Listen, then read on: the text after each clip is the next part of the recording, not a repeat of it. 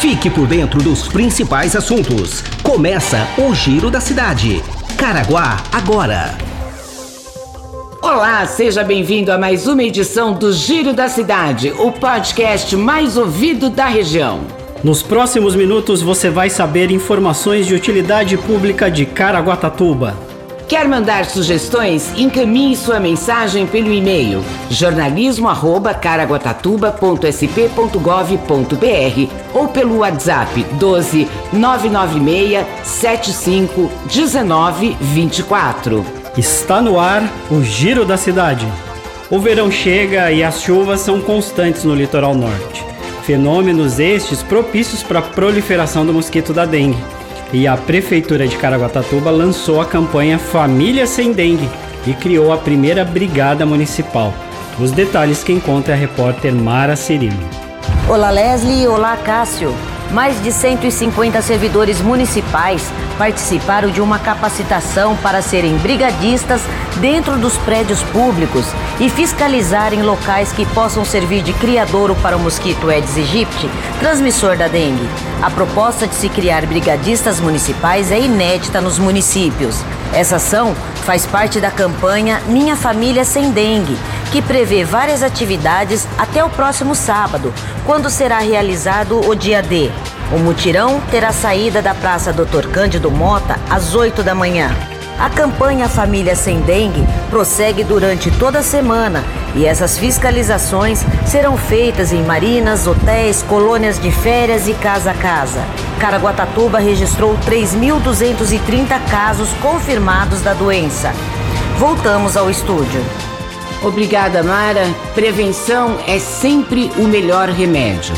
Lembrando que somente em 2019 foram sete óbitos.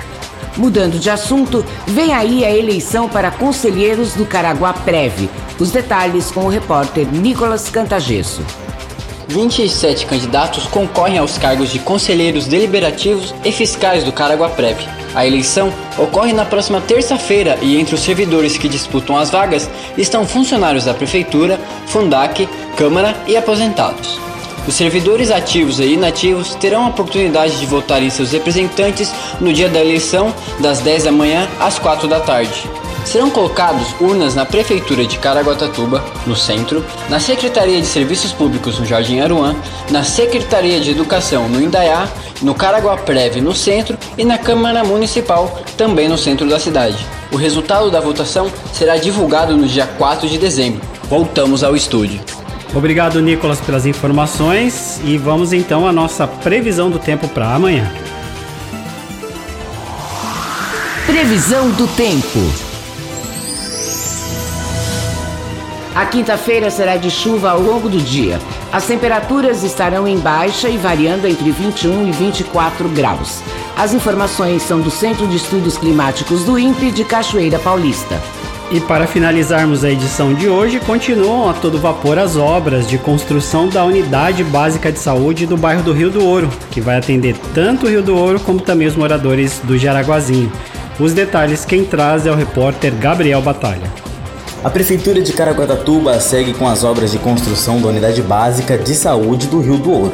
As intervenções foram iniciadas este ano com a demolição do prédio que existia no local. Com a obra, a Prefeitura vai desafogar o atendimento na UBS do Jaraguazinho, que recebe pacientes das duas localidades.